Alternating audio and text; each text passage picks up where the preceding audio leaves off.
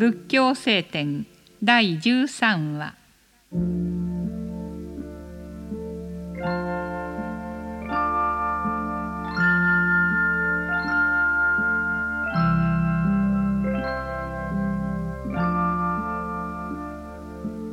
例えば人が恐ろしい毒矢にいられたとする。親戚や友人が集まり急いで医者を呼び毒矢を抜いて毒の手当てをしようとする。ところがその時その人がしばらく矢を抜くのを待て。誰がこの矢を射たのかそれを知りたい。男か女かどんな素性のものか。また弓は何であったか。大弓か小弓か木の弓か竹の弓か。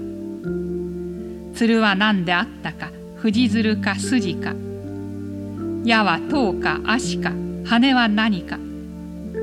それらがすっかりわかるまで矢を抜くのは待てと言ったらどうであろうか。言うまでもなくそれらのことが分かってしまわないうちに毒は全身に回って死んでしまうに違いない。この宇宙の組み立てがどうであろうとこの社会のどういう形のものが理想的であろうとなかろうと身に迫ってくる日は避けなくてはならない。